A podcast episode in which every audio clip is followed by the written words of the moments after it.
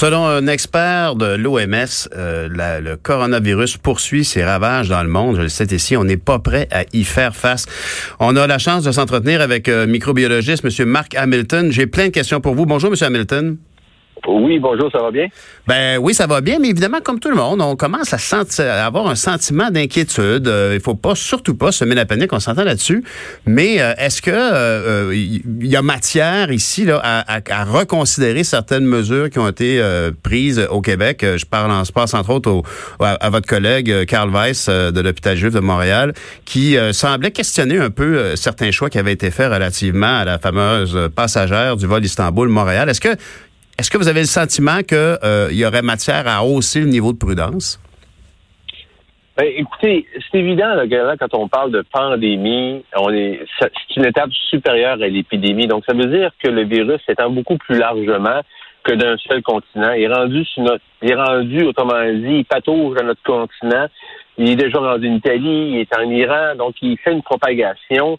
Et oui, les, les, autrement dit, on dit, toujours on est loin du problème. Ah, c'est en Chine, c'est loin de nous. Mm-hmm. On n'a pas encore de problème ici. Les cas sont tous avérés négatifs, mais mais moi, je pense que faut pas prendre ça pour en guillemets du cash. faut commencer à y penser, de dire ben oui, mais attends un peu là. J'écoutais hier un passage là, du, CDC américain. Là, il disait euh, c'est pas savoir euh, c'est plus savoir quand, que le virus va arriver chez nous. Et tout tourne autour de qu'est-ce qu'on va qu'est-ce qu'il va falloir faire comme disposition pour éviter que la propagation s'installe chez nous. Mhm. On voyait des images euh, aux nouvelles hier euh, des différents pays qui sont touchés par ça. C'est quelque chose qui, qui me turlupine. Je suis persuadé qu'il y a beaucoup de gens qui se demandent, quand on voit les employés de la santé publique de ces différents États euh, asperger les trottoirs, les lieux publics, qu'est-ce qu'ils appliquent comme type de produit? Dans quel but font-ils ça?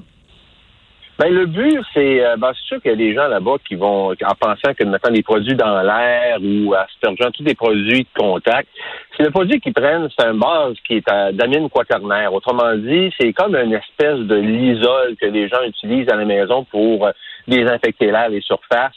Euh, c'est un produit qui est virucide, euh, qu'on peut avoir un peu partout. Là. Donc, c'est efficace contre toute forme de virus, entre autres des virus d'influenza, bon, les virus connus. Mm-hmm. Et ils appliquent là, ça comme aux endroits où est-ce qu'il y a eu beaucoup, beaucoup de monde pour euh, désinfecter les, trottoirs, désinfecter les surfaces de contact. Donc, c'est sûr qu'eux, ils ratissent plus large à cause d'effets de masse, mhm. mais euh, c'est des produits comme ça qu'ils mettent un peu partout dans l'air là, pour un peu prévenir euh, la propagation du virus s'il reste trop longtemps sur une surface de contact, par exemple.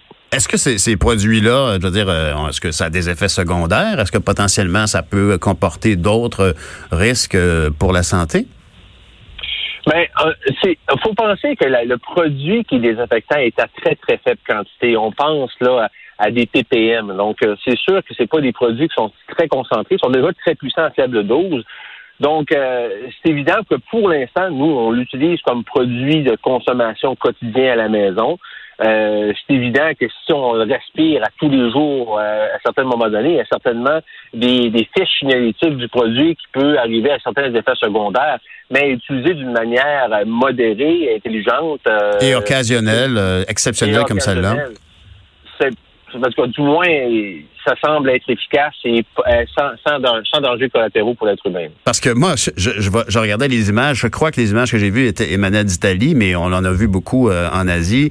Euh, euh, les gens qui aspergeaient les trottoirs dans des tout près des étals de, de, des marchés. Bon, c'est là qu'a commencé l'infection probablement, mais c'est quand même c'est drôle. Hein? Nous autres, on, on lave nos, nos, nos, nos, poivrons rouges bio au, au, robinet, mais il me semble en tout quoi que ça y allait euh, généreusement. Est-ce qu'on n'a on pas à craindre euh, des effets secondaires de ces traitements-là euh, en plus? Ben, c'est une excellente question, parce que c'est évident qu'il faudrait avoir la fiche génétique exactement du produit qu'on a, savoir s'il y a un grade alimentaire. Parce que le même genre de produit que je parle depuis tantôt, il y a différents grades. Il y a des grades commerciaux, des grades plus résidentiels, puis il y a des grades aussi pour désinfecter l'industrie alimentaire parce que ce produit-là est à large spectre, peut détruire autant les bactéries, les virus et est aussi utilisé dans un environnement alimentaire pour mhm. désinfecter entre autres les surfaces de contact, les surfaces de cuisson, Euh, donc, il faudrait juste voir le dosage qu'ils utilisent et mhm. euh, quel grade aussi, à savoir pour pas qu'il y ait de contamination de produits chimiques indésirables dans des aliments, par exemple. mais, effectivement, il faudrait en savoir un petit peu plus pour quel est l'ingrédient actif du produit qu'ils utilisent. Oui, parce que les, images que j'ai vues, c'est évidemment c'est un, un, un marché euh, public euh, qui était certainement destiné à une clientèle locale, mais euh, allons savoir si potentiellement ces produits-là sont appliqués aussi vers des produits d'exportation. Alors plus que jamais, c'était d'ailleurs l'autre angle, l'autre question que je voulais vous poser. J'imagine donc que je peux déjà annoncer qu'une précaution à prendre, ça serait probablement de laver mieux que jamais euh, les légumes, euh, les fruits euh, qu'on achète à l'épicerie, spécialement si elles arrivent d'endroits de, qui sont sujets ou qui sont maintenant à risque. Y a-t-il d'autres précautions dans la vie de tous les jours que les gens peuvent prendre par rapport à, cette situation-là qui, tranquillement, commence à, à, semer une certaine inquiétude? On en parle beaucoup aux nouvelles. Inévitablement, il y a un impact. Ben, c'est évident que tous les produits qui viennent de d'autres pays, euh, donc, on ne donc, on connaît pas le côté sanitaire des fruits et légumes. Euh, s'il est fortement recommandé de les passer à l'eau minimalement ou de les laver avec un savon doux avant de les consommer. Et ça, c'est pas d'hier. Je dirais, même avant le coronavirus, il faut euh, faut les laver. C'est une routine qui doit être faite euh, quotidiennement lorsqu'on les reçoit. Et aussi, ça, ça, préserve le légume plus longtemps aussi, euh, lorsqu'il est exempt de, de, de, pathogènes, si on veut. Mais euh, c'est évident que moi, une des craintes que, quand on parle d'une possible épidémie qui s'en vient au Canada, les gens me posaient comme question, ils disent, est-on préparé à à avoir une épidémie? je, je regardais, je regardais le, tout l'historique du Québec, la dernière grande épidémie qu'on a eue, c'est pas d'hier, là. Mhm. ça, date là, de, de, de, l'agro-cil, puis des années 1900, lorsqu'on faisait mettre les gens en quarantaine qui arrivaient d'autres pays, et euh, on y allait avec les moyens du bord, puis on, on mettait les gens 40 jours sur une île en attendant qu'ils n'aient pas de symptômes. Et, et les épidémies qu'on a connues, mais la dernière épidémie, heureusement, ça n'a pas été une, mais rappelez-vous, le H1N1 en 2009. Ben oui. Euh, que les gens disaient, écoutez, allez chercher des masques. Euh, là, il y a eu une polémique terrible, très médiatisée. Mhm. Et qu'est-ce qui avait contré ce virus-là, du moins la propagation, c'est que tout le monde, il y avait des vaccinations massives. tout le monde allait se faire vacciner. Il y avait du Tamiflu, qui est un antivirus, qui était utilisé à large spectre. Donc, euh, le fait d'avoir vacciné, je ne sais pas combien de pourcentage de population au Québec et dans le monde. Ça a freiné la potentielle croissance, là.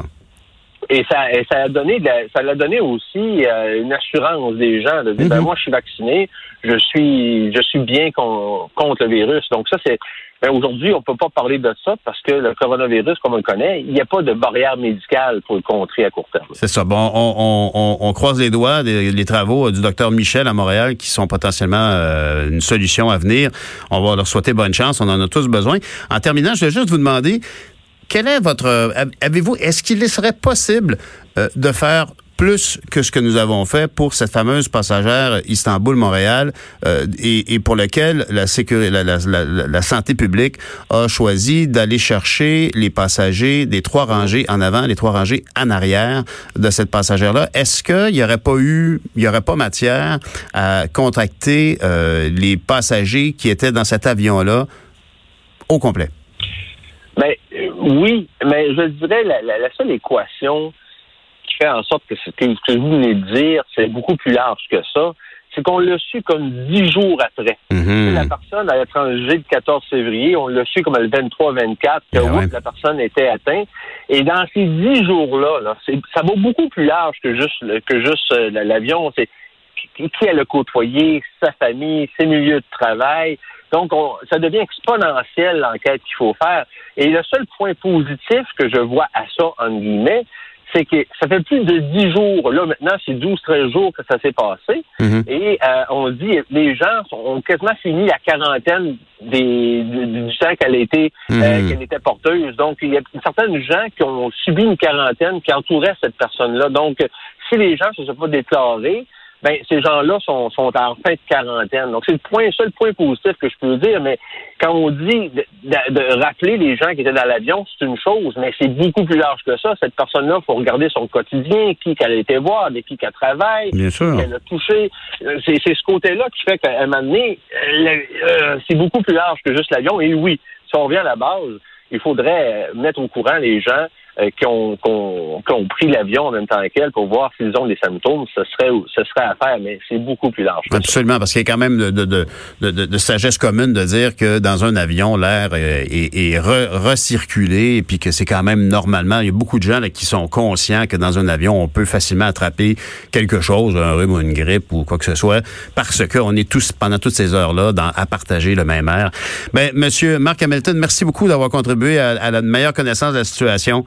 Merci beaucoup. Vous écoutez Politiquement Incorrect. Politiquement Incorrect. Cube Radio.